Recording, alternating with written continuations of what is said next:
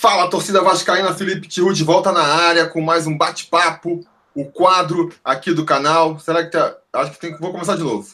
Fala, torcida vascaína, Felipe Tiru de volta na área com mais um bate-papo sobre Vasco, o quadro aqui do canal onde a gente deixa de, de lado um pouco o monólogo e abre espaço para o diálogo, sempre convidando outros vascaínos para participar também. E hoje estou voltando às origens do quadro aqui e convidando novamente é, dois conselheiros, dois apoiadores do canal para falar sobre o Vasco. É, é, é, algo que eu quero manter sempre, né? Eu convidei aí algumas algumas personalidades internéticas do, do Vasco nas últimas semanas. Quero continuar fazendo isso também, mas não quero deixar também de, de prestigiar aí o pessoal que me apoia e daí abrir espaço aí para o torcedor comum, né? Para dar opinião, porque a ideia aqui é, é uma conversa entre vascaínos mesmo, como se fosse numa mesa de bar. E, e vamos que vamos, então. É... Antes de começar de apresentar meus convidados, eu vou dar um salve aqui para uma galera que pediu aí. É o, o, o, canal Fala Vascaíno, com certeza vocês conhecem, se vocês não conhecem, vale a pena ir lá visitar, faz um trabalho muito legal, já fui convidado lá também. Canais que estão começando agora aqui, que vale vocês conhecerem, o Paixão da Gama, o canal Vasco Paraíba, visitem lá, e a página do Facebook também, Vasco Top. Então, estou aqui já dando aí a, o salve e a indicação, e vamos agora apresentar aqui meus convidados, começar aqui é, vocês sabem como é que funciona, né? Eu vou apresentar aqui, vocês têm que falar a idade de vocês, da onde vocês estão falando e responder também a pergunta aleatória. A pergunta aleatória, as perguntas aleatórias dessa, desse, dessa noite, eu vou roubar das perguntas que fizeram para mim lá no Instagram, né? E, e vamos lá então. Começar pelo Domingos, se apresenta aí, diz a sua idade, de onde você está falando e responde para mim. Quem você prefere? Você é o técnico do Vasco, só sobrou dois para você escalar. O Sidão ou o Gabriel Félix? Quem você escalaria no gol? Bom, boa noite, boa noite a todos. É, saudar a todos os vascaínos que estão assistindo essa live. Dizer que é um grande prazer, desde 2016 eu assisto, acompanho sobre Vasco. E para mim é uma felicidade tremenda falar com outros vascaínos, não só aqui do meu estado, Queria mandar um salve especial, uma boa noite especial para os vascaínos do norte do Brasil, que são muitos, são muitos vascaínos mesmo. Você não tem ideia do quanto essa torcida é grande aqui no norte do Brasil. Infelizmente, a gente não tem tantas oportunidades de acompanhar o Vasco em loco, mas é, eu tenho certeza que a galera de Manaus, sempre que o Vasco vai lá, prestigia. E eu espero um dia ter o Vasco jogando aqui na minha cidade. Eu sou de Macapá, Amapá, a capital, que é cortada pela linha do Equador. Aqui a gente tem um estádio, o estádio Verão. O meio, o meio do campo fica exatamente dividindo os hemisférios norte e sul do mundo. Então, o estádio fica localizado no meio do mundo, exatamente no meio do mundo. Então, seria uma honra acompanhar o Vasco aqui. Quando tivemos a oportunidade, o Santos acabou vendendo o jogo, enfim. Mas, para a pergunta aleatória, cara, essa pergunta é difícil. Olha, mas ainda assim, com tudo que aconteceu domingo, acredito que o Sidão, ele, pela experiência, tem mais personalidade até. Eu vi um vídeo ali que o Felipe até comentou que ele é meio sem noção. Ele é realmente sem noção.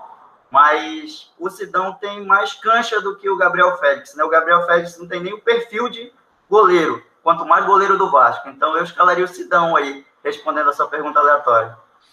É, eu também, por mais ressalvas que eu tenho ao Sidão, entre ele e o, e o Félix, que, pô, nem goleiro é direito, né? Eu também iria com o Sidão.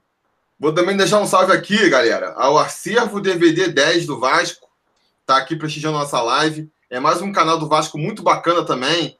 Ele bota umas imagens recuperadas lá da é, décadas passadas, das décadas saudosas do Vasco. Lançou hoje mesmo um vídeo da apresentação do Quinhones no Vasco, então vale muito a pena conhecer. E vamos agora para o nosso segundo convidado, Marcelo Marcos. Se apresente aí. O Domingos acho que não falou a idade dele, né? Qual, qual, qual a sua idade? 29, 29. 29, 29 anos. E vamos agora aí, então. Marcelo, diz aí a sua idade, de onde você está falando E a pergunta aleatória é o seguinte: você prefere, é, nesse segundo semestre aí, que o Vasco gaste um pouco mais de dinheiro para trazer reforços para o time, né? Para fazer um time um pouquinho melhor, mas abra mão aí da, da, da sua. Como é que se fala? Da, da, do seu equilíbrio financeiro, né? Eventualmente até atrás de salários, ou não? Continua aí na austeridade, mas vai com esse time até o final do campeonato. O que, que você prefere? Boa noite, Felipe. Boa noite, Domingos. Boa noite também a todos os vascaínos que estão acompanhando uh, o canal sobre Vasco e falar de Vasco. Eu acho muito legal, por exemplo, o Domingos que está lá, está numa ponta do Brasil, estou aqui na outra, aqui embaixo, o Felipe está no meio, mais ou menos, né? Então, eu tô, meu nome é Marcelo, eu sou de, eu sou de Itajaí, Santa Catarina, mas eu, tô, eu moro em Chapecó há sete anos. Uh, opa, tá me ouvindo? Deixa eu sair aqui. Vai lá, vai lá, vai lá. Ah, tá. Eu moro, moro aqui em Chapecó há, há sete anos e tenho 40 anos, né? Que é a pergunta da idade. Em relação ao, em relação ao, a, o que eu acho que seria interessante para o Vasco, eu acho que depende muito. Eu vou até ficar no meio da, vou ficar no meio da, em cima do muro, mas eu acho que depende muito do que vai acontecer até 15 quinta rodada, né? 18 ali, que pode cair o desespero do, do cair em desespero do time não chegar ao resultado e o problema da, da Série B não é só em relação à torcida, eu acho que é em relação também, é, principalmente, ao, a, a cota de televisão e tudo que está tá em jogo, né, de patrocínio da marca, então eu acho que talvez a melhor alternativa seria manter a austeridade, mas sempre de olho nos resultados, né? porque do jeito que está, eu acho que não tem, acho que até o não tem como, como pensar diferente, o Vasco precisa se reforçar, né? não tem como a gente ver esse time aí não não, não, não dá muita esperança de que vai vai trazer uma coisa muito melhor então assim pelo menos reforços pontuais vão ter que ser feitos né? Não sei se não sei se serão suficientes para manter o time e jogar lá para cima mas a princípio eu acho que, que, que seria mais ou menos isso. Depende de como for até ali né, metade do campeonato de repente não não, não vai dar para segurar né é eu quero também ressaltar que eu achei bacana aí quando a gente acabou decidindo aí que é seu Domingos e o Marcelo que ia apresentar essa coincidência, né? O Domingos lá no Amapá, o Marcelo lá em Santa Catarina, então mostra aí toda a abrangência da torcida vascaína, né? Eu sempre comento isso, como que eu descobri depois que eu sobre Vasco, realmente a penetração da torcida vascaína no Brasil inteiro, porque pô, tem gente de todos os estados aí acompanhando a gente. Isso é muito legal. Isso é uma característica que poucos times podem ter, podem se orgulhar de ter no, no Brasil. Acho que o Vasco é um dos mais é, realmente nacionais, assim, né? E sobre essa questão aí da, é, da escolha, eu também concordo com o Marcelo. Assim, acho que é, é, tem que pesar, né? Você, é, eu acho assim, cada vez que você renuncia aqui de uma economia para poder reforçar o time hoje, você está abrindo mão de, de, do time mais forte no futuro. Você está atrasando um pouco mais a recuperação do Vasco, está atrasando um pouco mais a, a montagem daquele time forte novamente que a gente gostaria de ver, né? Agora, se você. É, não adianta também você manter o time com austeridade e, e, e ser rebaixado. Aí você atrasa ainda mais esse, esse, essa recuperação que a gente está falando. Então tem que ser feito com muita é, consciência aí essa contratação. Mas o que mais me preocupa é o seguinte: é você, que é meio que eu vejo no Vasco hoje em dia, que é o Vasco gastando dinheiro é, que não tem para se reforçar e o reforço não valer a pena. Que é o quê? Contratar aí um Bruno César, contratar até agora. Pelo menos até agora o Valdívia também não, não deu resposta em campo, entendeu? Então, esse é o pior, porque você fica com o pior dos dois mundos, né? Você gasta um dinheiro que você não tem e o time não corresponde em, em campo. Então, esse que é o problema, né? Se a gente for analisar aí, até essa semana, é... até essa semana falou muito, falou-se muito disso, né? Que pelos custos, o, o, o Garone levantou isso no blog dele, lá no canal dele, o Vasco tem a décima folha do, do campeonato. Então, teoricamente, se o trabalho tivesse sido bem feito, o Vasco tinha que estar ali brigando pelo meio de tabela. E não está, né? Esse que é o problema, na verdade. O... Então, vamos ver. Vamos ver como é que, que vai acontecer aí. Vamos até entrar nesse assunto no futuro, que é a questão da reformulação do elenco, né? Como é que vai vir? O, o Luxemburgo chegou com essa pro, promessa aí de reformar o elenco. Vamos conversar sobre isso. Mas antes eu quero saber dos meus convidados aí o que, que eles acharam da contratação do Luxemburgo. Gostaram? Era ele mesmo que tinha que vir? É, ou não? Tá meio de. Eu falar a minha opinião. Eu, quando ele chegou, não estava muito. Não gostei a princípio não é uma figura que, que me agrade, mas diante da falta de possibilidades também, não é que o mercado estava cheio de opções. E também, como agora ele já está contratado, já estou abraçando o projeto Pô Fechou aí e vamos que vamos, tem que dar certo, tem que recuperar sua carreira aí, porque senão, amigo, o Vasco vai pro buraco. O que, que vocês acham aí? Domingos, começa aí você. Então, Felipe, eu assim, eu tinha também um certo receio do Luxemburgo assumir o Vasco, ele não tem tido grandes trabalhos, né? A realidade é essa, o Luxemburgo vem de uma má fase, mas o discurso dele é muito animador, assim, ele parece ser um cara que bota o time para cima. Ele já conseguiu dar um nome muito grande, até mesmo para quem era contra a contratação dele. Por exemplo, eu vi vários vascaínos no, no dia da contratação do Luxemburgo, quando ele deu a entrevista coletiva, falando que se surpreenderam com o Luxemburgo, que acharam que ele viria com outro ânimo e ele se mostrou uma pessoa totalmente motivada no discurso, é, falou da importância do Vasco, da grandeza do Vasco. Eu acredito que isso o treinador sempre tem que reforçar, porque o jogador de futebol muitas das vezes perde a noção de onde ele está jogando. Ele acha que é a mesma coisa jogar numa Ponte Preta e jogar num Vasco, jogar no Botafogo, jogar num, num grande time do futebol brasileiro, e não é. O Vasco é uma camisa que tem muito peso. Então, esse discurso do Luxemburgo, essa motivação que ele traz para o time realmente é animadora. E acredito que a, ele ter convocado a torcida, ter chamado a torcida para jogar junto, também é muito importante. Falta a diretoria também ajudar, né? Diminuir preço de ingresso para lotação Januário, enfim. Isso é uma outra questão. Mas eu vejo essa chegada do Luxemburgo hoje com um certo ânimo. Espero que ele faça um grande trabalho. Já mostrou ali por, em, no, início do trabalho que vai, vai tentar recuperar alguns jogadores. A prova disso é a atenção que ele deu ao Andrei. Mas vamos aguardar. Assim. Eu estou confiante e tenho praticamente certeza de uma vitória no domingo contra o Havaí. Marcelo, tá confiante também? No... É, no Havaí, sim. É, eu estava até lembrando da uma situação muito parecida que aconteceu quando o Vasco classificou para a Libertadores a, a, no campeonato retrasado está me parecendo esse jogo do Havaí muito a atmosfera daquele jogo contra o Bahia, que foi às 12 da manhã. O Vasco precisava ganhar, o Paulão estreou, foi um 2x1, um, mas tem amarrado, o Vasco tinha levado 4 do Palmeiras, né? E, e, e ninguém estava confiante, a zaga estava desacreditada, trouxeram o Paulão como solução, até que ele fez um bom jogo aquele dia. Está me parecendo muito a atmosfera desse jogo, assim, de tudo ou nada de recuperação. Essa é pior que a quinta rodada, né? É pior que naquele campeonato, mas a eu, eu vou até confessar, eu era contra também Luxemburgo, não, não achava, até porque era muito recente a questão do Campeonato Carioca, ele exaltante do Flamengo e tal, no, no final, ali, que ele tem o DNA ali do, na, na, do pessoal do lado de lá, e daí eu fiquei meio assim, até pelo, pelo, pelo, pelo jeito como não tinha bons resultados. Eu lembro que o Renato, ele do Conselho, falava muito, né? Ele foi um dos que falava bastante, ah, Luxemburgo é um bom nome, é um bom nome, um bom nome, até teve umas discussões ali e tal, o pessoal falava das discussões no bom sentido, né?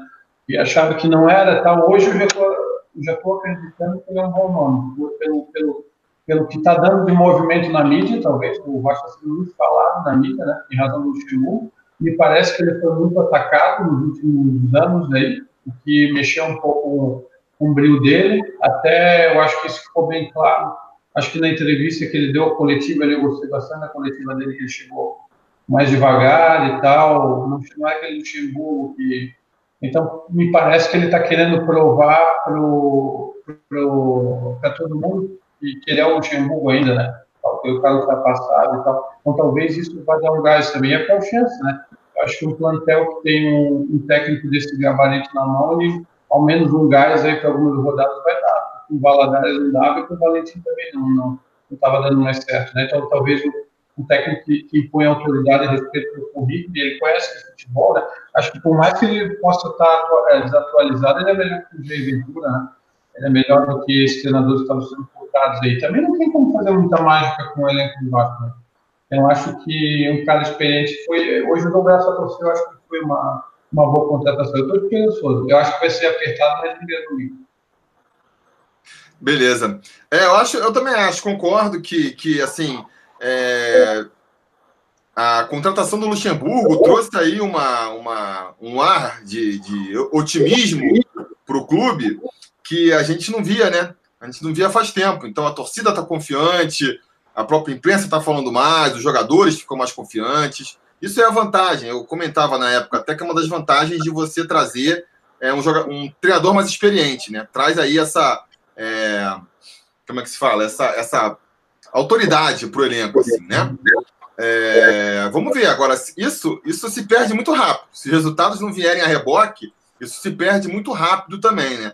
Outra coisa que a gente também que, que pode vir com o Luxemburgo é justamente nessa questão da autoridade, é a questão dos reforços, né? O jogador quer vir porque quer trabalhar com o Luxemburgo e ele veio muito com essa promessa de que o Vasco se reforçaria e tem muitos nomes voando agora aí, metade do time do Palmeiras sendo sendo especulado no Vasco, falaram em Otero quando ele chegou, tem vários nomes. Vamos discutir então essa questão aí.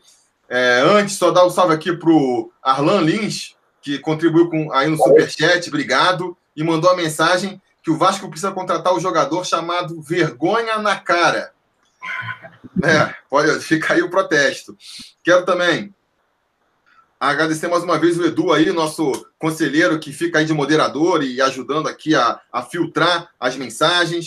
Então, ele mandou aqui, ó, o Gabriel é, Paivalares perguntou antes da live começar quem eram. Quem é Marcelo, quem é Domingos? são apoiadores do canal, conselheiros sobre Vasco, e que se você também quiser um dia participar da live aqui, vira membro aí do canal, né? Você pode ser aqui pelo YouTube ou então pelo apoia.se barra sobre Vasco, beleza? É, o Claudivan também, falando, sabe da onde? Da For Formosa da Serra Negra, no Maranhão. Olha aí, ó. Primeira vez, caiu no canal aqui, já tá gostando. Valeu, seja bem-vindo. É, me mandaram um recado aqui também para divulgar a página Vasconet no Instagram. Então, procurem lá Vasconet, notícias diárias sobre o Vascão. E é. vamos, vamos entrar então no assunto aí do Luxemburgo, né? Reformulação. O que, que vocês acham aí? É... Tá entrando um som aí, não sei de onde é que é. Mas... Olha, é... o que, que vocês acham então, dessa reformulação que deve ocorrer, vocês estão acreditando que vai vir uma reformulação forte aí, que, que vão vir é, esses, quantos desses reforços estão sendo ventilados vocês acham que vem? Quem vocês gostariam que viesse desses nomes que foram até agora aí é, ventilados? Vamos começar pelo Marcelo dessa vez. Diz aí, o que, é que você acha? Desse, é, como a gente estava falando sobre no canal, também está vindo Está vindo muito, muita especulação de jogador do Palmeiras B, né? Só que Palmeiras B, para nós, hoje em dia, é, é que ponto chegamos, né? Vamos dizer que a gente está tá contente com o reforço do Palmeiras B, né?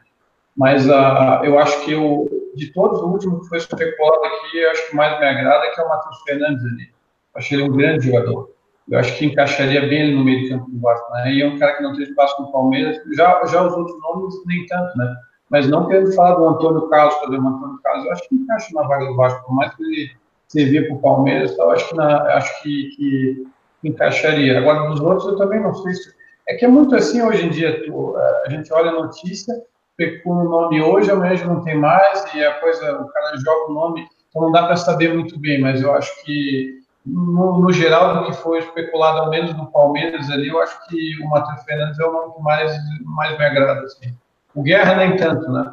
Mas o, acho que mais um. Mais, serviria para o Vasco, sim, mas talvez fosse para queimar, queimar uma boa contratação, não seria ele, né? Como é o pessoal da Fox está falando, não, não é uma contratação de fechar o Porto Guerra, né? Mas serviria para o time do Vasco. Mas acho que tinha que ver alguém mais na condição do Nenê ali para aquela vaga. Quando, quando o Nenê chegou no Vasco, se tornou meio ponta do meio de campo, meio do time, um cara assim, eu acho que a gente precisa. Né? O Nenê de 2015, né? Não o Nenê de 2019. Mané, quando chegou, ele tava, ele tomou conta do time do Vasco, ele era o dono do time, né? acho que ele precisa do meio de campo ali, que dono do time, até categoria, bate falta. É o cara para assumir o meio de campo criação, né? Não vejo isso com guerra. Pensei que até um pouco o Bruno César pudesse fazer isso, mas o Bruno César, por enquanto, só decepção, né? Parece muito difícil ele dar a volta por cima, mas acho que seria mais ou menos isso. O Otero, o Otero também não, não, não é um nome ruim, né? Mas, assim, se, como foi ventilado, vão ser reforços, é, reforços assim, pontuais, eu acho que, que, tem que tem que tem que ver, tem que escolher um pouco melhor, talvez alguém de fora, né? Faça a diferença, né? É isso aí. E você, Domingos, o que você acha? Olha, Felipe, o Marcelo levantou aí alguns nomes que foram ventilados, né, ultimamente na mídia, mas assim, eu confesso que eu, se fosse escolher um dos nomes que foram citados pela imprensa para o Vasco, eu, citaria, eu escolheria um que foi citado há cerca de dois meses atrás, que foi o Zé Rafael. Acredito que o Zé Rafael, sim, seria o cara que daria o diferencial para esse time. Mas, infelizmente, o Zé Rafael tem sido aproveitado no Palmeiras, está fazendo gol, está jogando bem, e dificilmente ele viria. Dificilmente não, é praticamente impossível mesmo a contratação do Zé Rafael. De todos esses que estão sendo ventilados atualmente, eu confesso que não conheço tanto do futebol dele, mas vi um destaque muito grande nas bolas paradas, que é o Otero. E seria muito bom ter um jogador assim que era a bola parada dele é, me lembra muito a bola, lógico, sem comparação, né? Mas me lembra assim a bola que o Juninho, assim, era a bola que você tinha certeza que ia no gol ou que ia ser um cruzamento muito bom. É uma bola parada excelente. Então o Otero seria um, um grande jogador para o Vasco no momento, embora não fosse jogador dos sonhos, jogador que todo Vascaíno gostaria de ver, né? É, infelizmente, essa é a realidade do clube atualmente, né? Uma diretoria fraca e que não consegue dar uma esperança para o torcedor de ver um, grande time, do Vasco trazer um grande nome para fazer o diferencial para esse time. É, eu acho assim, eu concordo que o Marcelo falou que o ideal seria contratar um jogador que viesse para ser o dono do time. O problema é quem vai ser esse cara, né? Como é que você vai achar esse jogador? É, costuma ser caro, é, nem sempre você consegue acertar. Dos nomes ventilados aí que o pessoal jogou, jogou é, o Otero, eu acho que seria um bom nome, mas acho que não vem. Eu acho que, que foi ali. Foi esquema lá com, com o empresário para acertar logo com o Atlético Mineiro, porque ele estava meio lá brigado com os caras. Foi só o Vasco demonstrar interesse, logo se acertou por lá, entendeu? O Guerra é arriscado demais, pode não funcionar, pode ser mais um Bruno César, mas seria uma aposta numa posição carente do Vasco, que é esse meio-campo armador. E pessoal, eu vejo o pessoal reclamando muito aí da questão de que o Vasco está querendo mais volantes, né? Porque falou lá no Richelli, falou agora no Matheus Fernandes. Mas, para mim, isso indica que o, que o Luxemburgo realmente fez o diagnóstico de que precisa de um volante mais marcador ali, né? Ele deve realmente querer fazer aquele esquema do losango, um volante mais fixo, dois volantes que, que saiam mais para o jogo. E, e, a gente não tem esse volante fixo no elenco hoje em dia. Então ele está atrás do Richelli, do Matheus Fernandes. Eu acho que esses nomes são os que são mais fáceis de vir, para falar a verdade. São jogadores menos valorizados, porque estão ali mais para trás, e o Vasco está sentindo necessidade de um jogador com essas características. Então, é... então é isso. É... Quero continuar aqui dando um salve para os outros conselheiros que estão aqui prestigiando a live também. O André Luiz, que pediu para mandar um abraço aqui para Isabel. O, o Walter Pereira também mandou para dizer uma, mandar um abraço pro pessoal lá da, do Espírito Santo e falou assim: Eu sou membro, mas a Cruz de Malta não aparece. Tá aparecendo para mim, Walter. Para mim tá aparecendo aqui. É, o Renato Vaz também tá aqui prestigiando. E o Alan deu mais um superchat aqui para protestar mais uma vez. Ele falou assim: ó, 42 jogadores no plantel que não valem por 10. É, é mais uma, uma, um protesto válido, porque realmente, isso o Garoni falou no bate-papo da semana passada, né? A gente tem vários jogadores para várias pra posição e nenhum é. Como é que se fala? Nenhum é, é, é absoluto, né? Então você tem um monte de volante hoje no elenco e está indo atrás de mais um outro. Porque você. Os, os volantes todos meio que se equivalem. E nesse sentido, que eu acho que muitos nomes que foram. É, o próprio Antônio Carlos aí, são jogadores que, pô, vão vir, para mim não chegam com status de titular absoluto. Para não chegar com status de, de, titular absoluto, melhor não trazer. Deixa os que estão aí mesmo, dá espaço para a molecada da base. Então, eu acho assim, faz a contratação pontual, mas contrata o jogador que vai vir para ser o dono da camisa. Que nem o Marcelo falou. Não vale a pena trazer mais um jogador para disputar posição, para ver se. Nesse sentido, até que a gente pode fazer uma crítica ao Guerra mesmo, né? Porque ele está muito tempo sem jogar, está vindo de contusão. Então vai ser mais um jogador que vai, vai chegar e vai ter que ter um tempo de adaptação. A gente não tem tempo de adaptação, entendeu? O Valdívia chegou, estava parado, tá treinando, aí tá entrando completamente fora de ritmo. Ah, vamos dar tempo pro Valdívia. Cara, a gente já tá em maio já. Não dá para chegar jogador e ainda esperar o jogador se. Então, assim, é, espero que eles, eles façam com consciência essa reformulação do elenco, porque para trazer jogador que não vai resolver, só vai gastar dinheiro, só vai aumentar a dívida do clube à toa, entendeu? O problema, Felipe, é de gastar realmente mal o dinheiro, né? É, pois é. Pouco dinheiro. Ainda vai contratar o cara que precisa de um tempo para se adaptar, sendo que o time precisa de gente que venha para resolver o problema. E o Vasco vai contratar um cara que ainda precisa de um tempo, ainda precisa ali entrar em forma, ainda precisa recuperar o tempo de bola. O Bruno César está aí há cinco meses já e não conseguiu ainda desenvolver o futebol e, com a pompa de que ele veio para cá, né? E, infelizmente, é esse tipo de contratação que a diretoria do Vasco tem feito ultimamente. Parece que o Campelo pegou o modelo das contratações que o Eurico fazia e resolveu, não, vamos implementar exatamente o que o Eurico fazia, porque é isso que dá certo. Ele acertou com o Nenê, então a gente vai acertar sempre. E não é assim, né? O Carlos Rodrigo, por exemplo, ele falou aqui, ó. É... O Guerra é melhor do que o Bruno César. Esse nível de comparação é que complica, né? Porque é melhor que o Bruno César. Bruno César não tá jogando nada. Qualquer um é. Então, você trazer um como um jogador e o único ponto de comparação ser, ah, pelo menos é melhor que o Bruno César, para mim, complica. O Perdigão dava mais gás do que o Bruno César dá atualmente. A gente há anos, os nossos reforços, a gente justifica assim. Ah, é melhor do que o, o que estava antes, entendeu? Ah, não. Sei lá, o Madison é melhor do que quem veio antes do Madison ali na lateral. Aí o Madison sai. Ah, o... o Wagner Diniz, né? É, o Wagner Diniz. Aí, chega... aí chega o Madison. Aí o Madison não, não, não, encaixa, aí trazem o, sei lá, o Lennon. Ah, pelo menos melhor que o Madison ele é. Aí continua uma draga. Aí traz o Cáceres, ah, pelo menos melhor que o Lennon. Então esse argumento de pelo menos é melhor do que tá lá, claramente o time não vem evoluindo nesse tipo de filosofia. Então tem, não tem que trazer um que é simplesmente melhor do que estão lá. Tem que trazer um que realmente se destaque, que seja diferença no time, né? Mas, enfim, essa questão de reforços também só devem vir para o segundo semestre, só para depois da parada da Copa América. E até lá, a gente tem cinco jogos para disputar. A gente tem cinco jogos para disputar. A gente tem aí, portanto, 15 pontos né, em disputa. A gente já disputou 12 e só conquistou, um. Então não dá para esperar, não dá para ficar esperando o reforço chegar para as coisas resolverem. As coisas têm que se resolver imediatamente, as coisas têm que se resolver é, já contra o Havaí agora no domingo, né?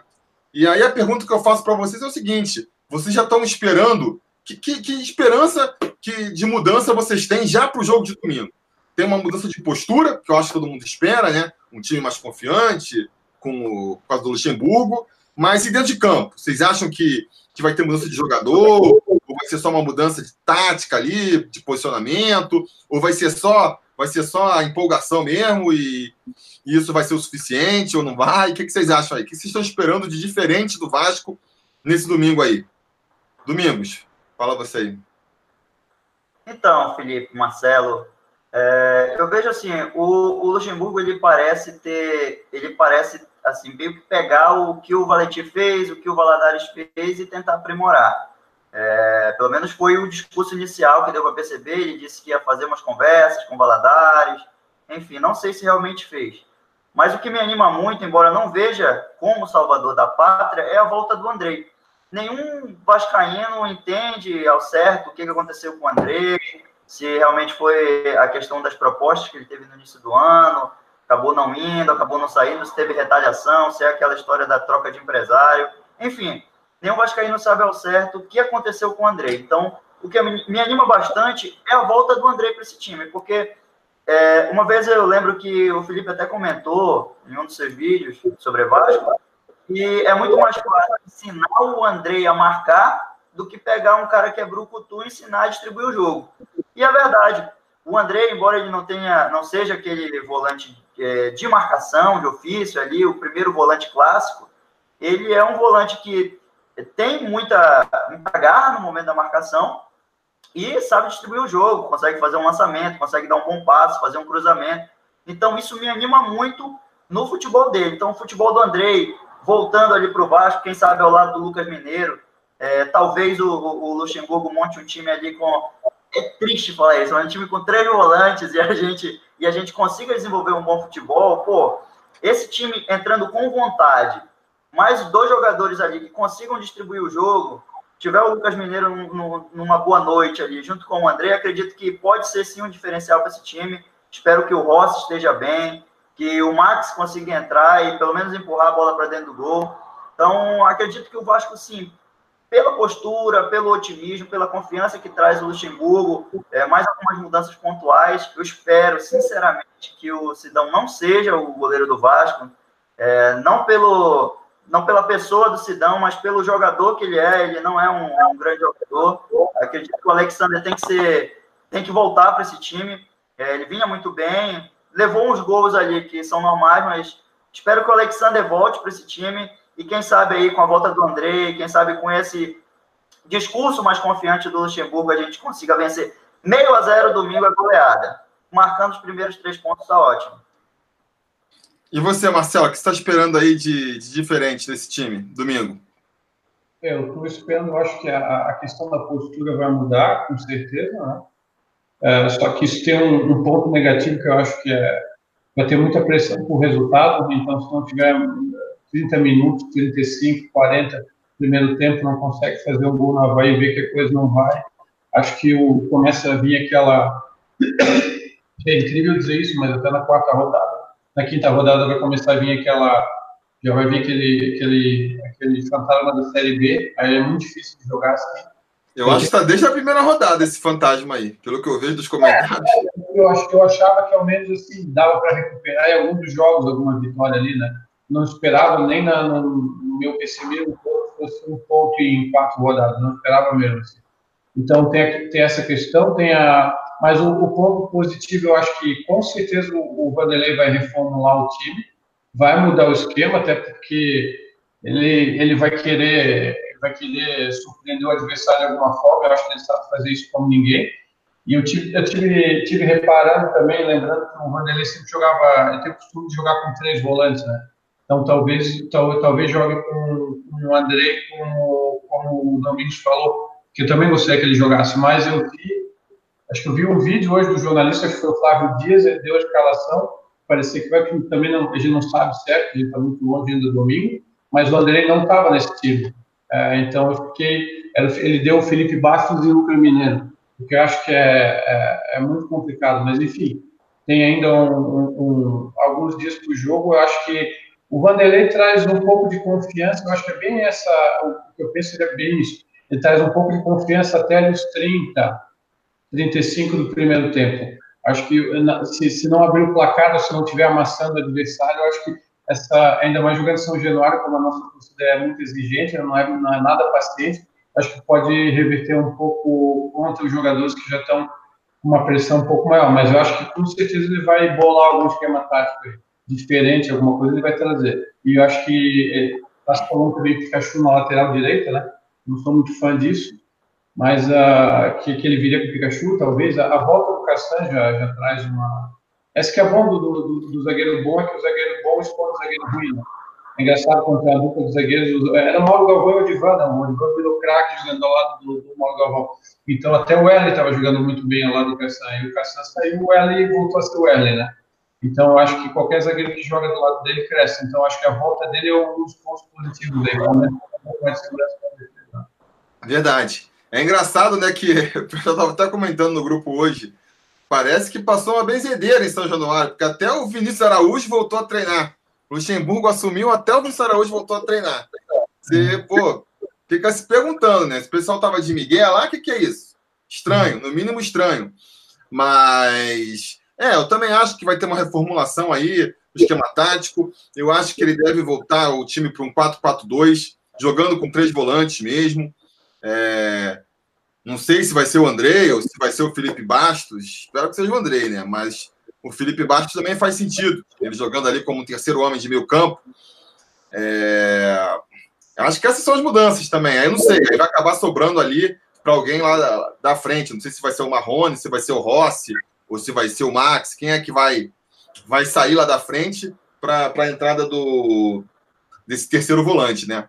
Enfim, vamos ver aí a expectativa que eu tenho também sobre a partida. Eu acho que o Vasco tem que vencer essa partida de qualquer jeito. Não dá. Se a gente, depois de quatro partidas sem vencer, jogando contra o Havaí em casa, a gente não conseguir a vitória, aí, aí realmente a pressão vai ser muito grande, né? Vai ser, a pressão vai ser muito grande.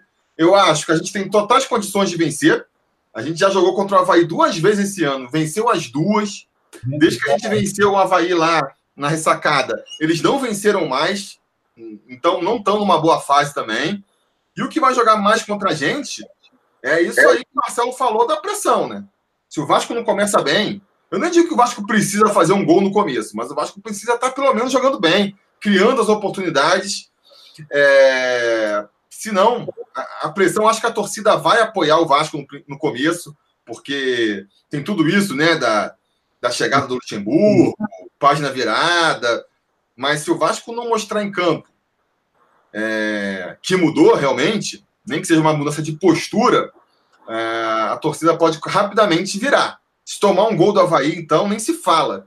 Então, nesse sentido, eu acho bom a volta do, do Castan. Eu acho que faz sentido também você fechar um pouco mais o time com três volantes, né? Tenta garantir que pelo menos não vai tomar ali um gol do Havaí. E aí depois, se você na frente não está conseguindo criar as oportunidades, aos poucos você vai soltando o time tira um volante, bota o meio campo e tal. Eu acho também que a escalação do, do Sidão vai ser temerária, já vai ser mais um ponto de conflito com a torcida ali. O Sidão, ele não precisa nem ir mal. Ele não precisa nem ir mal. Uma jogada que ele vai, que ele tenta driblar um zagueiro, sai meio errado, ou uma bola que, que é até difícil, mas parece defensável e ele se complica para defender já vai ser suficiente para a torcida ficar, ih, caramba! Ah. Então eu evitaria esse desgaste, já tiraria ele, pouparia ele, mas tudo indica que, que ele vai ser o, o titular, sim. Então vai ser mais um problema, né? É, mas, gente, aí, o que, que, que, que, vocês acham? A palpite de vocês vai ser o quê? A gente, é, pelo que vocês falaram, tão confiante na vitória, mas no sufoco, vai ser fácil? Como é que vocês estão esperando aí? Marcelo, o que, que você acha aí? Você acha? Eu, eu acho que o Vasco não tem time, pelo menos não, não, tem, não tem jogado com sobra para ganhar de ninguém. Então, com certeza, acho que vai ser no sufoco no máximo, dois gols de diferença no máximo. Mais do que isso é querer demais, eu acho, é para o time vem apresentando. Mesmo que o Vanderlei tenha mudado alguma coisa em uma semana, acho que vai ser diferença de um gol, dois gols no máximo se, se ganhar. Eu acho que ganha, mas vai ser diferença ali 1 a 0 2 a 0 2 a 1 não mais do que isso. E você, Domingo? Você falou de meio a zero aí, você também está esperando o sufoco, né? A gente é confiante, assim, mas a gente sabe da realidade do Vasco. Assim, o Vasco tem se mostrado muito abatido nos últimos jogos. Assim, é o que leva um gol e muda completamente o seu futebol. Tá conseguindo desenvolver o jogo, mas de repente é, leva um gol e o time se abate muito. Então, é por isso que a gente vai inicialmente apostando assim, ah, 1x0, meio a 0 fala até de brincadeira, mas é porque é o que a gente acaba vendo do time. Assim, torcedor vai confiante para assistir o jogo do Vasco, aquela expectativa, vários dias de expectativa e acompanha todo o noticiário, chega no jogo, os caras é, parece que tomam um gol e mudam completamente, esquecem de jogar futebol. Então, assim, acredito que o Vasco pode até fazer um 2 a 0 contra o Bahia, que é um time que vem mal, mas acredito que o mais provável assim, seja 1 a 0 aquele eu não digo nem que vai ser no sufoco, mas 1 a 0 trabalhoso, diria assim. Não sufoco, mas 1 a 0 trabalhoso. Aquele jogo amarrado, aquele jogo difícil. Mas espero que nós saímos com a vitória no domingo, sem dúvida. Ó, 1 a 0 um gol de diferença vai ser sofrimento. Porque você vai ficar naquela coisa do, pô, se tomar um empate aqui, ferrou, vai ser. Não, eu tô torcendo para a gente conseguir uma vitória com um pouco mais de tranquilidade, dois gols de diferença. Eu sei que concordo com vocês que na situação que o Vasco está, é, o empoderável ele, ele pesa muito, né? Você, o time, o time, ele, como ele tá, ele não é um time seguro do seu futebol e também não, psicologicamente tá meio abalado, então é aquela coisa, de repente, um gol que você sofre, o time já desmonta, ou uma bola que não entra, a bola demora para entrar, o time já vai ficando nervoso. Então, nesse sentido, um gol rápido do Vasco pode ser toda a diferença para o Vasco golear ou ganhar sofrido, sabe? Mas, levando isso em consideração, ainda acho que a gente vai conseguir vencer, sim, é, com certa facilidade. Não é possível. Se a gente não conseguir uma vitória tranquila, Tranquilo, eu tô falando aqui dois gols de diferença. Para a gente chegar ali. É, quando chegar 40 do segundo tempo, a torcida poder estar tá cantando, todo o seu repertório de música e não ficar aquele silêncio, aquele burburinho nervoso de quem acha que pode tomar um gol a qualquer momento. Acho que tem que ganhar, não é possível. Senão, vai ficar muito complicado. Se a gente chegar no domingo, eu for pro pós-jogo, a gente tendo sofrido, vai ser complicado. Vai ser complicado, porque a gente tem agora uma tabela relativamente fácil até a parada para a Copa América. A gente vai ter uma parada relativamente fácil. Havaí em casa, depois vai pegar o Fortaleza fora, mas o Fortaleza, é, para mim, vai ficar na parte de baixo da tabela. Volta para um clássico contra o Botafogo, que está até bem no campeonato, mas também não é um time super qualificado. Pega o Inter em casa, aí tem que tentar o fator casa, e finalmente termina com o Ceará em casa, antes da parada para a Copa América. É uma tabela relativamente fácil, mas de todos esses jogos, o mais fácil para mim é contra o Havaí agora. E, e, e, por ser o primeiro dessa sequência, ele vai influenciar no resto. Se a gente vence, primeira estreia do, do Luxemburgo, a gente está falando daquela onda positiva, se reforça, o Vasco está bem, os jogadores ganham confiança, aí de repente vai lá em Fortaleza, volta com empate. Então, assim, aí ganha o clássico, ajuda. Agora, se a gente não ganha, vai para cinco rodadas sem vencer, já vai com uma pressão monstra contra o Fortaleza. Então, assim, esse jogo contra o Havaí é um jogo para não ter. Não pode dar chance para o azar. Não pode dar abertura para não sair com os três pontos daí. E no seguinte, vou perguntar para vocês aqui, como é que vocês acham que é que vai ser essa sequência daqui até o final, até a parada para a Copa América, esses cinco jogos aí, 15 pontos em disputa é, como é que vocês acham que, que vai sair o time do Vasco? Vou começar eu falando aqui. Para mim, a gente vence do Havaí, não tem como não vencer, são três pontos. Em Fortaleza, a gente empata, são quatro. Contra o Botafogo, a gente ganha, são sete. Com o Inter, a gente empata, oito. E depois do Ceará, a gente ganha de novo. E aí vai para 11 pontos. Minha, minha aposta aqui, 11 pontos até o final do campeonato. Fica com 12. E aí, sei lá, termina ali vai para vai essa parada numa 13 terceira, 14 quarta posição, fora da zona de rebaixamento e dá tranquilidade para o Luxemburgo trabalhar, para os reforços chegarem e a gente fugir, né? Fazer caminhar para uma campanha longe da zona de rebaixamento. Essa é a minha expectativa aí, a minha torcida. É... E qual é a de vocês aí? Vou começar agora com o Domingo. Diz aí, Domingos, o que, que você acha aí? Então, Felipe, assim, a gente espera que, na verdade, a gente espera que o Vasco faça essa campanha dos 11 pontos, né, que você falou. Mas a gente sabe que o que, o que dará o tom para essa campanha desses 11 pontos é a vitória sobre o Havaí. Acredito que o Vasco tem totais condições de chegar nessa pontuação, 12 pontos até, até a parada da Copa América.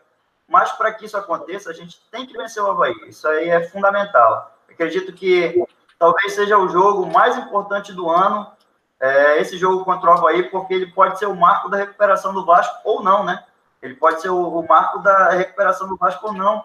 É, e porque é o seguinte, você vencer, vencer o Havaí, você tira um caminhão das costas e vai muito mais tranquilo para o jogo em Fortaleza.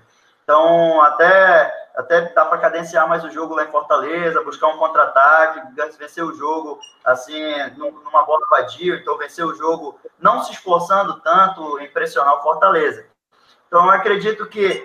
Se você vai, só contemplando, só, só para. Se, a gente, se a gente vence o Havaí, a gente vai para Fortaleza, o empate é um bom resultado. Então você entra tranquilo, tá, considerando o empate um bom resultado. Se perde, se não consegue vencer, vai para Fortaleza com a pressão de ganhar, né? E aí é mais complicado, né? Concordo é com você nesse ponto aí. Fora de casa, a torcida do Fortaleza pode lotar o estádio, os caras também não estão numa fase tão boa. É, tem toda essa situação. É, a torcida do Nordeste é uma torcida muito forte, eles lotam mesmo o estádio. É, são algumas torcidas né, que a gente vê sempre lotando estádio. Uma delas, por exemplo, é a do Clube do Remo, tá, sei lá, na quarta divisão, lotando estádio. Os caras lotam lá o estádio no Mangueirão. A torcida do Fortaleza é muito parecida, a torcida do Ceará também é parecida, do Bahia, enfim. Então a gente tem que ter um cuidado especial com esse jogo. Então, na minha opinião, o jogo contra o Havaí é fundamental. acredito que a vitória contra o Havaí dará o tom dessa até a parada da Copa América. E acredito que sim, dá para chegar no mínimo, no mínimo, é, nessa maratona de jogos que o Vasco tem até a parada da Copa América, fazer 10 pontos, terminar com 11. Acho que é uma perspectiva que não é tão otimista, mas é, ela é realista. Acredito que dá para a gente fazer pelo menos 11 pontos. Vai ficar lá atrás? Vai, da metade para trás, mas já dá ali para ter um alívio e trabalhar na parada da Copa América para a gente tentar recuperar esse time. É, eu concordo. Eu acho que essa, esse jogo contra o Havaí vai ser decisivo, principalmente para o pior. Se o Vasco vence, não garante nada. Mas se o Vasco não vence, cara, é, aí, aí realmente o modo de desespero vai ser ativado completamente. Não acha não, Marcelo? Diz aí. Acho também. Mas uh, como palpite, eu acho que vence, mas não, se, se não ganhar, como vocês duas falaram, acho que vai ser uma catástrofe, assim, porque um ponto só em cinco rodadas se recuperar, até o psicológico, né? Até o jogador perde a confiança, começa a errar passe de dois metros. Dois né? pontos que seja, né? O empate vai ser uma derrota. Também. Então, né, né, né, nessa, nessa nessa ideia que eu tenho, que tem que vencer de qualquer jeito domingo, para até cravar um palpite diferente de vocês, eu acho que vence o, vence o, o Havaí no domingo, é, perde do, do, acho que perde, infelizmente acho que perde o Fortaleza lá, porque o Vasco não tinha que estar muitos anos jogando muito mal fora. Aí eu acho que ganha, ganha do Botafogo, ganha do Inter pelo fator São Januário, se vier de uma, uma vitória, e eu acho que ganha do Ceará também. Essa é pelo menos o que a gente espera, né?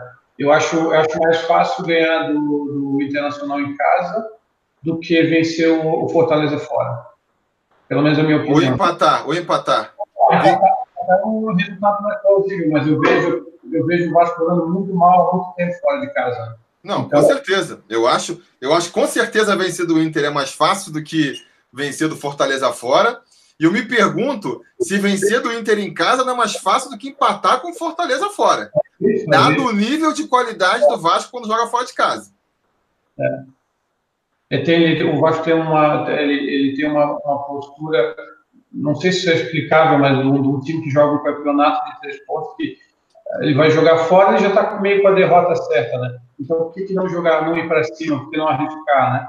Três pontos fora de casa é um resultado muito bom, né? E geralmente o, o Vasco tem perdido muito, e, e, justamente por fazer jogos assim, que a gente tem visto nos últimos anos, ataque contra a defesa, né? Acho que joga todo fechado, tomando pressão, não tem, tem um time pesado esse ano para sair contra-ataque. Então, se ele não propor o jogo, ele não vai conseguir vencer. Eu acho um, um defeito grande do Vasco que talvez o, o Luxemburgo possa arrumar esses jogos, talvez o mais que a gente nota vendo na televisão, talvez que está vendo ao vivo, que nem foi no jogo aqui em São Paulo, é ver as linhas muito distantes, né? As linhas são muito distantes, assim, não é compacto, né? E o Max recebeu a bola, o Benfica estava lá atrás, ele matava, segurava, até chegar alguém, parecia, parecia uma eternidade chegar alguém para colar nele. Então, parecia que era bem a divisão meio de campo, ficava no meio de campo, o Max isolado e a zaga lá atrás com o time com a massa compacta é, flutuando no campo. Isso eu acho muito. É, isso é um, chega a assustar um pouco, né? Um time sem mobilidade, né? Isso é muito assustador. E outra questão também que eu fico preocupado para esse jogo com o Havaí, por exemplo, é a questão do preparo físico. Que o Vanderlei está aí, trouxe preparador físico novo e tal, mas para esse jogo contra o Havaí, é, ainda não vai estar. Ainda não deve dar resultado. E aí, meu medo para o jogo desse contra o Havaí é assim: ó, a gente consegue aquele 1x0 no primeiro tempo, ainda que seja, e vai chegando a reta final, o time vai recuando, vai, vai cansando, vai dando espaço para o adversário, e aí terminando aquele sufoco no final esse é um dos medos que eu tenho, porque é, é, o que a gente tem visto, né? O Vasco recua muito no final da partida. E não é nem questão de ser covarde ou não, porque pode estar tá perdendo, pode estar tá ganhando. Se está ganhando, aí que cede espaço mesmo, porque eu ah, tô cansado, vou ficar atrás. E se está perdendo, não consegue nem mostrar força para ir para cima para tentar reverter o resultado, né? Porque antigamente o Vasco estava perdendo o jogo, acontecia, pô, pelo menos no final do jogo você via aquele sufoco, chuveirinho na área, aquelas bolas desperdiçadas no, no desespero, mas o time pelo menos criando a oportunidade lá na frente. Hoje em dia, o, o time está perdendo o jogo e, cara, nem, nem cria, não chega nem na, na área do adversário direito. Isso é o que dá, isso, isso é realmente mais um ponto de preocupação. Só para colaborar aí com esse teu raciocínio, essa semana levantaram a bola, se não me engano, foi na Fox. É, o Júnior falou que para jogar com o Luxemburgo tem que estar tá bem fisicamente, né? O Júnior levantou essa bola aí lá na Fox.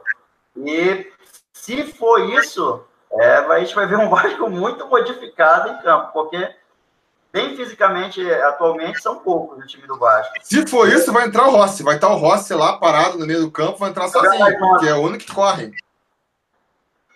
Eu, eu acho assim, eu, eu, eu vi essa reportagem também, mas acho assim, uma coisa é você falar.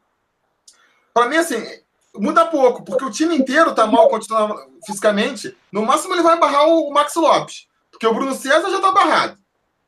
O resto do time é todo mundo igual, meio igual, assim. Eu não acho que tem um que, que, que esteja. É, é, é, meio que homogêneo, assim, o cansaço do time, né? Pode ser porque esteja correndo errado também. O Max Lopes, no final da partida contra o Santos, falou assim: ah, o time corre errado. Pode ser. Às vezes você consegue ali, em uma semana, fazer um esquema tático que o time consiga é, se preservar mais durante o jogo, para não chegar ali no estilo do segundo tempo, todo mundo botando a língua para fora. Vamos, vamos acreditar que pode ser isso também, né? Olha só, quero ó, falar que o Walter Pereira, nosso conselheiro aqui, está falando, está confiante. Falou que é 16 pontos. 16 pontos a gente vai terminar. Vai ganhar os 15 pontos agora, com mais um. Vamos para a parada com 16 pontos. E falou assim, ó, podem anotar aí. Podem anotar aí. Então eu vou cobrar depois. Fora isso, o Lázaro aqui está pedindo um alô para a torcida do Vasco em Macapá. Macapá está representado aqui hoje no nosso bate-papo. Tem muito torcedor de Macapá, vascaíno. Isso aí também só foi descobrir quando o Vasco jogou contra o Santos lá. Que a galera de Macapá começou a aparecer ali, Amapá, pô. Eu falei, pô, bacana, não sabia que tinha tanto torcedor aí no Amapá. E a gente não teve a oportunidade de assistir aqui, né? O, Vasco vendeu, o Santos vendeu o mando de campo, se eu não me engano, foi no Rio Grande do Norte esse jogo, na Arena das Dunas. É. O Vasco acabou não jogando aqui. Se foi uma pena, né? Tem a especificidade do estádio aqui, que embora não seja tão grande, é um estádio com uma capacidade pequena, mas seria muito bacana ver o Vasco jogando no meio do mundo, na única capital cortada pela linha do Equador, na única capital banhada pelo maior rio do mundo, que é o Rio Amazonas. Então, tinha todo um folclore envolvido para esse jogo e a gente acabou se frustrando. Não, com certeza. É... Faz, fizeram esse, essa Copa do, do Brasil aí com 128 times para justamente poder permitir essa, essa, essa integração, essa coisa. E aí, quando você tem a oportunidade, o cara vende o campo. Para mim, isso está errado. Para mim, tinha que ser proibido. Pô, vai jogar lá no Amapá, então. A ideia não é essa? Fazer uma, uma troca aí da, da torcida, dos times? Então, cara, tem que ser, tem que ser no, no, na cidade de, origem do time. Não pode ficar vendendo mando na Copa do Brasil, não. Sou completamente contra isso aí. É, olha só, uma pergunta que, que mandaram aqui também. Agradecer mais uma vez o Edu, que está selecionando aqui. Ele falou, ó, é, Gustavo Nascimento, ele ponderou o seguinte: Lucas Mineiro é titular desde o início do ano, o único que nunca foi para o banco. Não acha que já passou da hora dele para o branco? O que, que, vocês acham aí? Acha que. O que, que você acha, Domingos? Tem que ir para o banco, o Lucas Mineiro? Olha, Felipe, o Lucas Mineiro ele não tem né, apresentado um bom futebol ultimamente, mas a verdade é que o time todo não vem apresentando bom futebol. É, quando o time esteve ali mais encaixado, quando a gente pensou que ia ali naquela na, na fase final da Taça Guanabara, a gente via um time jogando relativamente bem. É, é, o Lucas Mineiro apresentou um bom futebol, não só pelos gols, gols de cabeça é, é, são outro ponto, mas a distribuição de bola, ele era o dono do time ali naquela época, ele distribuiu o jogo, é, enfim, ele era o dono do time, ele era o cara que fazia a diferença no meio campo do Vasco. E, infelizmente, ele não vem apresentando isso. Eu espero que, com uma mudança de, de, de postura do time, é, tanto essa mudança no aspecto comportamental, mas a mudança tática, né? Se o Luxemburgo de fato for usar esses três volantes que ele está dando a pinta aí que vai usar, acredito que sim, o futebol do Lucas Mineiro pode reaparecer. É, eu ainda não sacaria ele do time, não. Se eu fosse o Luxemburgo, eu ainda não sacaria o Lucas Mineiro. Eu daria oportunidade para ele nesse novo esquema e, caso ele fosse mal, aí sim, daria oportunidade para outros. Mas nesse momento, o Lucas Mineiro acredito que é titular sim, do Vasco. E você, Marcelo, o que, que você acha?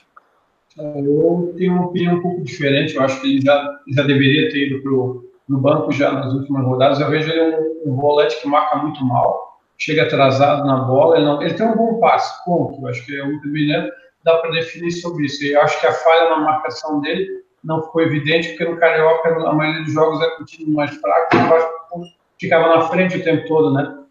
Tentava, ficava no ataque, então é, era mais difícil de ter a defesa exposta. Né? Com a defesa exposta, eu acho que o Vasco é, na realidade, quem que é, mais ou menos, me lembro que não serviu aqui para Chapecoense, mas estava né, encantando a torcida do Vasco. Acho que é um pouco isso. Eu acho que eu prefiro um volante. Tem essa peculiaridade, né? Só fazer a ressalva aqui que você aí de Chapecó acompanhou o. Já, já conhece o Lucas Mineiro de outros carnavais. É, como, é, como, é, que é a percepção aí da, da torcida do Chapecoense em relação ao Lucas Mineiro? Indiferente indiferente. Assim, quando saiu, não teve nenhuma, não teve, até dos amigos que são daqui, eu falei com alguns deles, ninguém ficou, ninguém lamentou a saída do primeiro, que já me acendeu um pouco o sinal de alerta. O Cláudio Vink, então, foi uma catástrofe. Até eu tinha falado no, no, no, no grupo ali no conselho que, ó, não, não, não fique esperançoso que ele é pior do que o Raul Cáceres, né? E, e, ele é muito pior, né? Ele não tem, acho, qualidade nenhuma. O drible que ele tomou do Matheus Vital ali no jogo já, já deu cartão de visita dele também. Então, o Lucas Mineiro é um bom jogador, mas não para o Vasco. Ele é caro, né, Marcelo? Ele é um jogador muito caro, né? Oi? Ele é caro, ele vale dois Matheus Vital, por exemplo. Ele é caro pra caramba. Ah, é o Matheus Vital que é barato, né? Não é ele que é caro, é o Matheus Vital que saiu barato. Então, acho que a, percepção acerca dele foi um pouco, um pouco equivocada, porque acho que é fácil também se se o cara tem um bom passe, se tem um bom lançamento, que ele tem uma, uma perna boa, então é mais fácil sobressair quando tem um meio de campo ninguém te marcando, não é apertado. Né? No caso dele, é o que estava acontecendo. Quando a defesa do Vasco fica exposta, ele chega atrasado na bola, não consegue cobrir. Então é aquilo que fala lá, é o Pato, né? como o próprio Felipe fala. Né? É o Pato, ele não marca bem, ele não apoia bem, ele não. É tudo mais ou menos. Né? Então, assim, jogador assim pro Vasco, acho que não serve, né? até para compor elenco, talvez é jogar de segundo volante, ou talvez ele está na posição errada ali, né? Jogando de primeiro volante, muitas vezes ele fez exposto mais a. Talvez se ele jogasse segundo volante com um volante estilo Guinha Azul, assim, né? Por mais que o. Que, não, não, não diz respeito ao passo Guinha Azul, né? Mas uh, o Amaralzinho, o Guinha Azul, que tinha aquela pegada muito forte no meio de campo, mas que soubesse ter um bom passe, talvez ele ia servir, mas nesse modelo acho que não. É. Mandar uma, um abraço aqui para a torcida vascaína nos Estados Unidos, que está prestigiando a live. Hudson Dutra está falando lá de Austin. Tem também aqui, ó, Vinícius Pereira falando de Los Angeles. E o Dudu Caribe falando de Massachusetts. Então a torcida do Vasco aí expandindo aí. A gente também tem lá o no, no, no nosso grupo, né? O, o Júnior, que, que fala de Orlando. É, então a torcida do Vasco muito forte nos Estados Unidos. Mas o que eu acho, o que eu acho sobre o, o Lucas Mineiro é o seguinte: é... eu acho que ele está sendo prejudicado pelo esquema tático do Vasco, como todo mundo. A questão lá do, do Vasco, desse espaçamento do Vasco, da falta de marcação, eu acho que que que extrapola, que como é que se fala, que é, escancara mais os defeitos dos jogadores, né? Então a falha de marcação do, do Lucas Mineiro é, acaba ficando ainda mais marcante por conta disso. Mas eu acho que ele tem, assim. Eu, são dois pontos, para mim, que, que fariam eu manter o Lucas Santos, o Lucas Mineiro, nesse time. O primeiro é que eu acho que ele pode render mais num esquema com três volantes.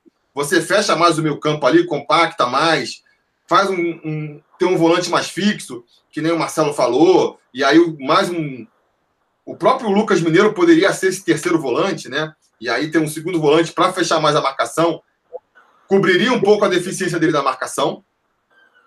E ele, é, mal ou bem, ofensivamente, ele, ele consegue fazer essa virada de jogo, distribuir o jogo assim. No elenco do Vasco, me parece o cara mais qualificado para isso. Esse é um motivo que eu faço. E o segundo é que eu não vejo é, quem poderia substituir ele ali. Né? Vocês vão falar aí, talvez, do é, o Andrei, mas tem que ver como é que o Andrei vai voltar, se ele realmente. Primeiro, se ele vai voltar, né? Se vão ser resolvidos aí os motivos pelo qual ele foi barrado e se ele volta bem. E um outro jogador também, que a galera tá botando muita fé, mas que eu acho que ainda tem que, que se mostrar em campo, é o Marco Júnior, né? Que a gente. Se ele entrar no jogo e destruir, beleza. Pô, barra o Lucas Mineiro e bota o Marco Júnior. Mas eu acho que ele precisa entrar e mostrar ainda, né? Não acho que dá pra gente já assumir, sem ele ter feito, jogado um minuto com a camisa do Vasco, já assumir que ele é o dono da posição. Acho um pouco de precipitação nesse sentido. Então, é... vamos ver. Eu acho que para esse jogo contra o Havaí tem que vir com o Lucas Mineiro ainda assim. Se ele tiver mal, se o esquema tático não funcionar, eu acho que sim, tem que testar o Marco Júnior ali na posição, né?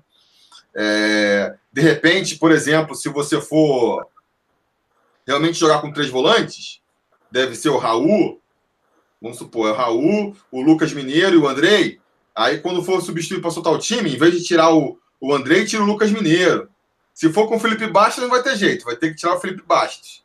Para começar, não corre. E se, pô, se o, se o Valent, se realmente faz sentido que o Luxemburgo não bota jogador fora de forma, não dá para escalar Felipe Bastos. Não, vou parar aquela... de falar de Felipe Bastos que eu vou ficando irritado. Eu falto Felipe Bastos, eu vou ficando irritado. No jogo contra o Atlético Mineiro foi emblemático. Acredito que não dá, né? Felipe Bastos não dá. O time levando o gol, levando o contra-ataque, ele andando em campo não tem condições. É, o Felipe ele Bastos. Parecia é... que estava assado, ele estava correndo com a perna meio aberta, assim, parecia que estava com a perna assada. Que estava correndo que não correu o mês inteiro. Enfim, olha só, vamos caminhar aqui para o final. É, eu quero saber primeiro Primeiro eu vou perguntar o seguinte para vocês. Antes eu ia fazer aqui a pergunta qual posição vai terminar o Vasco, mas antes eu quero saber de vocês o seguinte: quem vocês acham que está brigando com o Vasco aí, se é que o Vasco está brigando, é... para ser rebaixado? Ou resumindo, sendo mais simples, quem vocês acham que vão ser os quatro rebaixados aí no fim do campeonato? Domingos, começa você. Quem que você acha que vai ser rebaixado aí? Só aqui, ó. Vou falar antes quem são atualmente os quatro ocupantes do Z4. CSA em 17, Grêmio em 18, Havaí em 19 e Vasco em 20. Cara, assim, eu, eu não vejo esse time do Vasco brigando até o final contra o rebaixamento. Não vejo, assim. É, não é um time que vai brigar pela Libertadores, mas acredito também que não é um time que vai brigar pelo contra o rebaixamento do campeonato todo. E que a gente teve um início ruim. Ponto. É, vejo aí quem vai ser rebaixado. Se eu fosse palpitar, é, analisando essas, essas rodadas iniciais, acredito que o CSA é um time muito fraco. Assim, a gente tem a esperança de que o Jordi, o Jordi destrua lá no CSA, que ele jogue muita bola e volte para o Vasco para ser titular, ou pelo menos para brigar com posição, brigar pela posição. Mas vejo o CSA como um dos times que vai ser rebaixado. É, acredito que um dos se não os dois, mas um dos dois, Fortaleza ou Ceará, deve estar nessa briga aí para ser rebaixado. Além deles, o Goiás é um time bem fraco. Sim, viu? O Goiás é um time bem fraco mesmo. E o Botafogo, embora tenha tido um bom início de campeonato, não é um time forte, Felipe. Eu não vejo o Botafogo ali. O Botafogo foi um time que não conseguiu se classificar do campeonato fraquíssimo que é o Campeonato Carioca. Um campeonato, assim, um nível muito baixo. Assim, Mudou de técnico, né? Mudou de técnico, mas assim, não veio o time do Diego Botafogo. Souza, Diego Souza chegou. Mas o Diego Souza, embora tenha ali seus lampejos, né? Não é mais o Diego Souza de 2011 que a gente viu jogar muito com essa cruz de malta aqui, não. É, ele é um cara ali que consegue fazer algumas boas jogadas, mas não vejo, não vejo o Botafogo é, por exemplo, disputando no meio de tabela. Eu vejo o Botafogo brigando até o final, assim. Eu tenho vários amigos botafoguenses, eles devem estar. Ah, eles estão falando isso, mas é, infelizmente é, é, a realidade do, do clube na, na, hoje. Mas se eu fosse apostar, apostaria CSA, Fortaleza, Ceará e Goiás. Eu tiraria o Botafogo aí, mas acho que o Botafogo vai brigar. E você, Marcelo? Eu, eu acho exatamente a mesma coisa que o Domingo, mas eu vou tentar então para fazer diferente, vou botar quem fica em último e, e fazer a tabela aí decrescente, né? É, ou crescente. Do Havaí história. Oi? A gente esqueceu do Havaí. Não, mas o Havaí eu não boto no bolo, não. Eu acho que vai CSA, Fortaleza, Ceará e Goiás.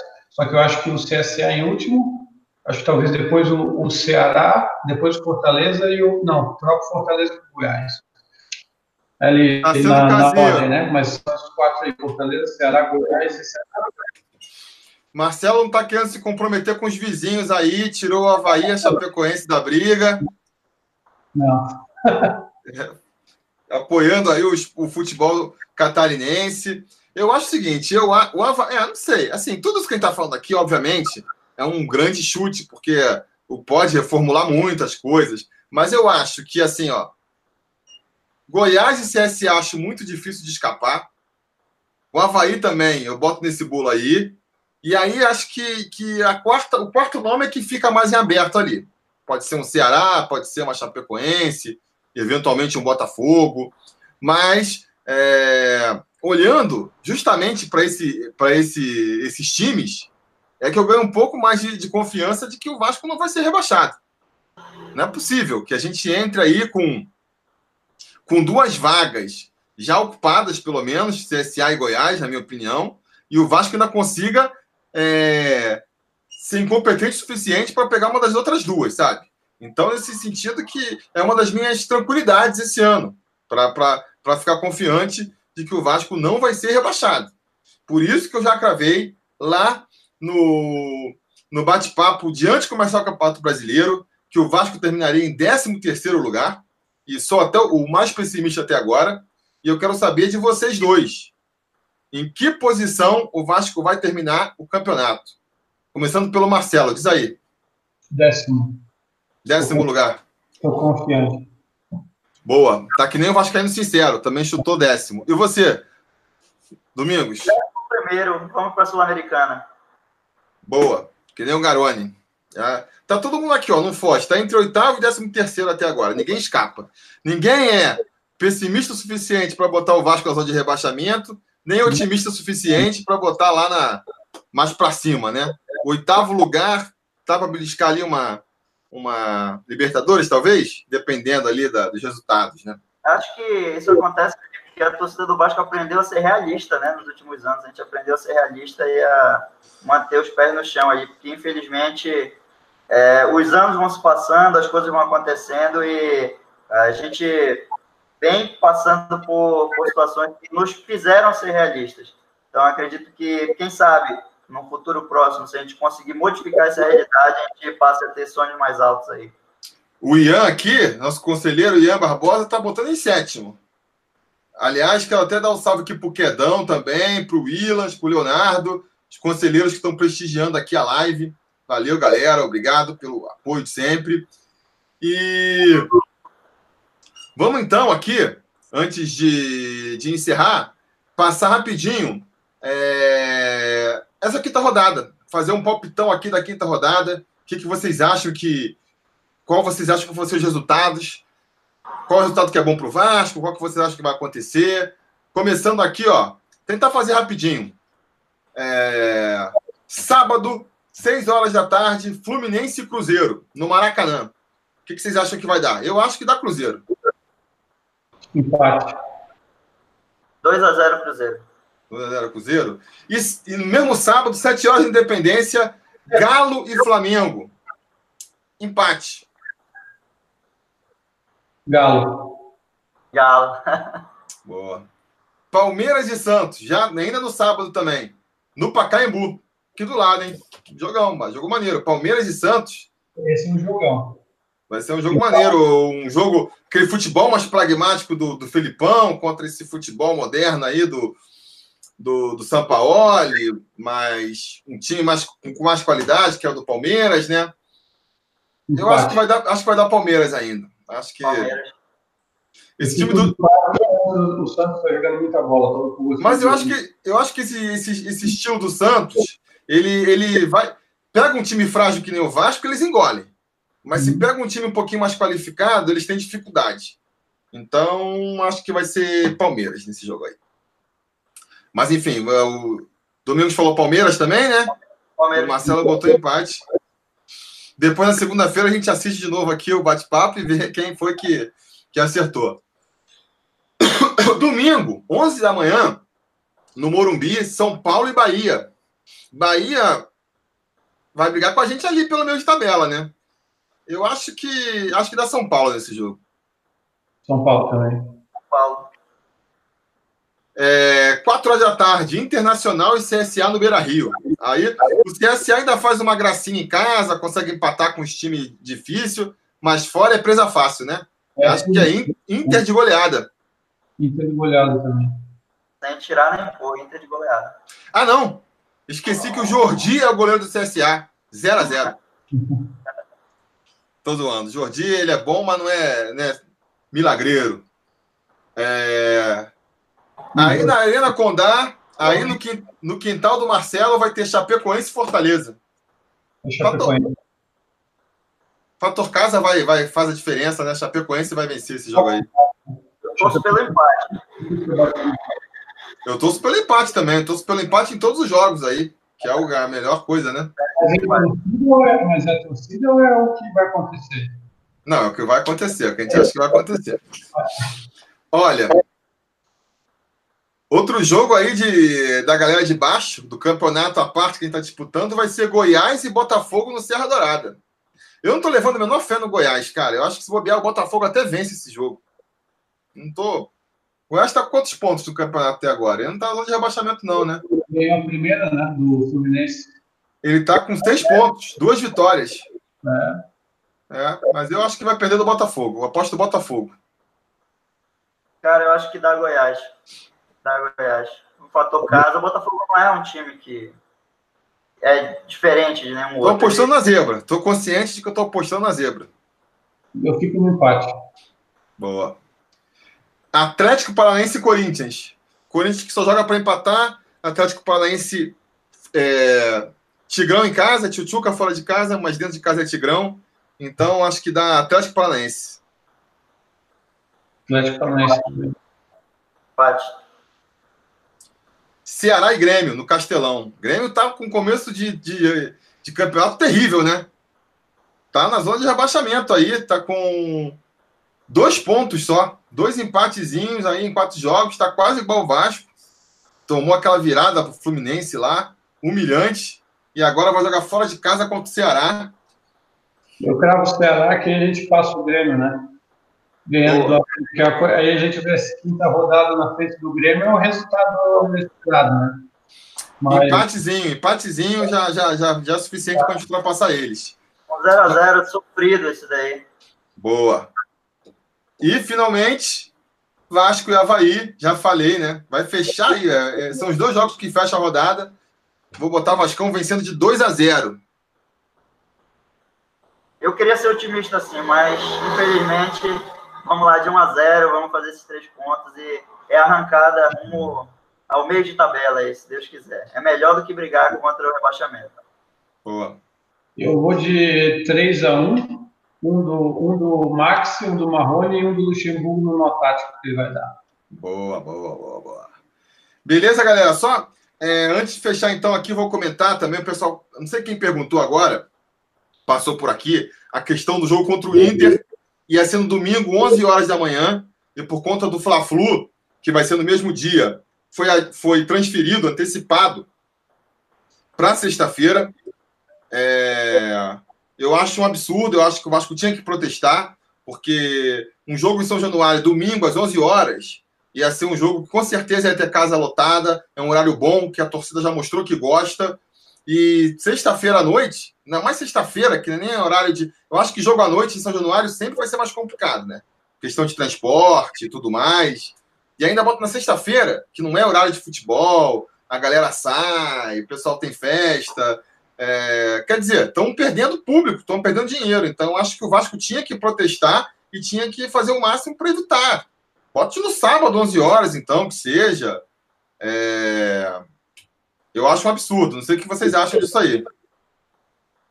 Eu acho um absurdo também, inclusive, porque o Inter, principalmente desses cinco jogos que faltam, o Inter é aquele que o fator torcida é preponderante, né? Botar na sexta-feira à noite é, é, é pedir para ter casa vazia, né? Então é como se a gente estivesse jogando até fora devido à pressão como tiver no campeonato e tal, como tiver torcida. Acho bem complicado. Então a diretoria com certeza tem que se mexer para colocar um sábado. Qual o problema de fazer no sábado esse jogo, né?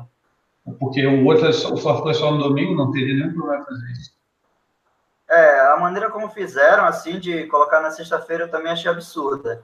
É, eu tenho vários, vários questionamentos à, à, diretoria do Vasco atual, assim, eu vejo o Alexandre Campelo como um cara centralizador, um cara que, enfim, toma várias decisões erradas, mas uma coisa a gente não pode negar que quando houveram injustiças contra o Vasco no último período, principalmente a gente lembrar ali o fator Maracanã, ele brigou ele brigou, ele bateu o pé, ele brigou, mostrou que pelo menos reivindicar, ele está lá para pelo menos para fazer isso. Então, acredito que ele vai se movimentar nesse sentido, assim, seria um absurdo se o Vasco não se movimentasse. E concordo com vocês, acho que não tem problema nenhum jogar no sábado, né, cara?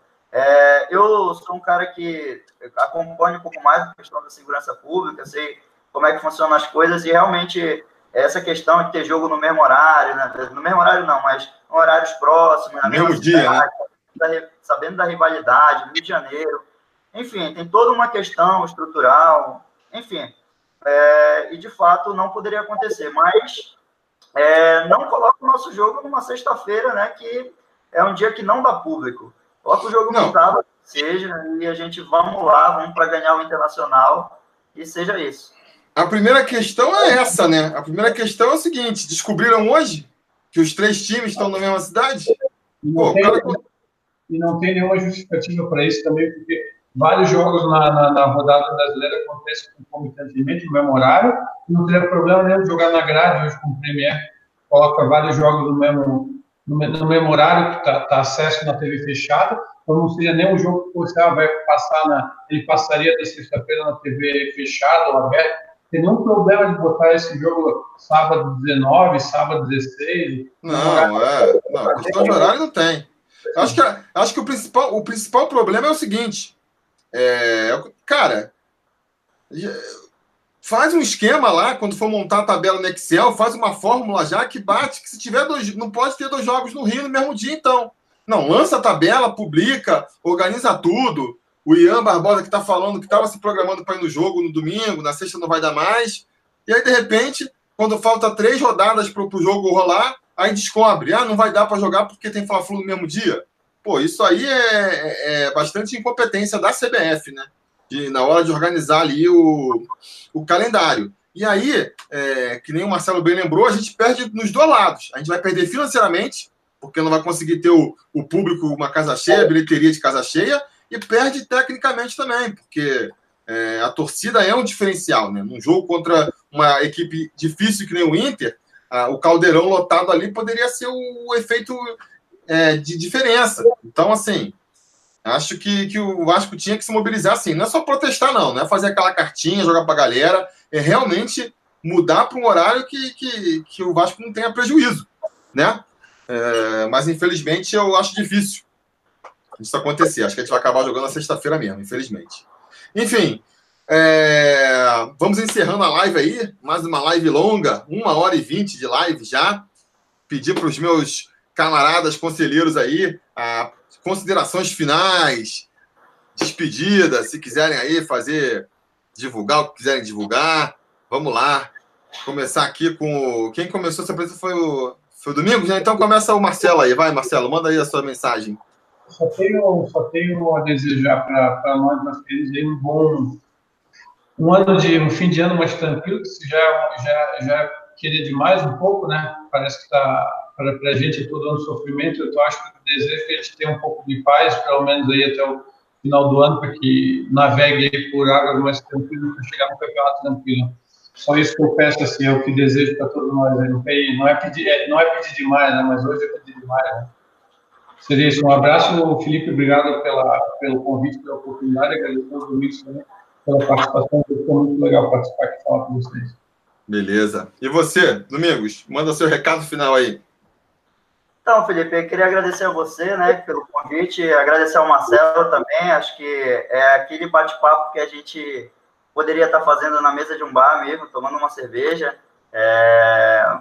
falar de Vasco é sempre muito bom, né, desejar ali no... novamente um, um bom ano para o nosso time, acho que a gente consegue sair dessa draga aí que tá, acho que a gente consegue sair da, dessa zona da confusão, Desejar vida longa ao Sobre Vasco, parabenizar pelo trabalho. Acho que não são todos que têm essa disposição que você tem. É, admirei bastante desde a primeira vez que vi, acho que foi em 2016. Desejar vida longa. Pedir aí para os outros vascaínos, né? A gente não fez isso, acho que hoje, mas pedir para os outros vascaínos que possam colaborar com o Sobre Vasco, que queiram participar de momentos como esse, é, que sejam patrocinadores do canal, é, da maneira que puderem patrocinar, tem apoio a partir de cinco reais é, que faz uma diferença muito grande assim no trabalho. Acredito que a gente, se tivesse é, mais momentos como esse, se a gente tivesse mais vascaínos incentivando, não só sobre Vasco, mas mais sócios, a gente estaria numa, num outro momento, estaria num, num momento diferenciado. É, desejar para vocês é uma boa noite, agradecer novamente, foi muito bom. Dar saudações aí, Vascaínas, para Vascaínas de Macapá, para Vascaínas do norte do Brasil. E para Vascaínos de todo o Brasil no geral. E vamos torcer por uma vitória no domingo, né? Quem sabe arrancada aí por meio de tabela. É isso aí. Valeu aí por, por fazer aí a, as honras, a divulgar. Pedir então, galera, se inscreve, curte, apoia o canal se puder. É, e é isso. Valeu, galera. É, mais uma quinta-feira vai terminando e com ela mais um bate-papo sobre Vasco. É hora de dizer boa noite, Rio. Tchau, Brasil!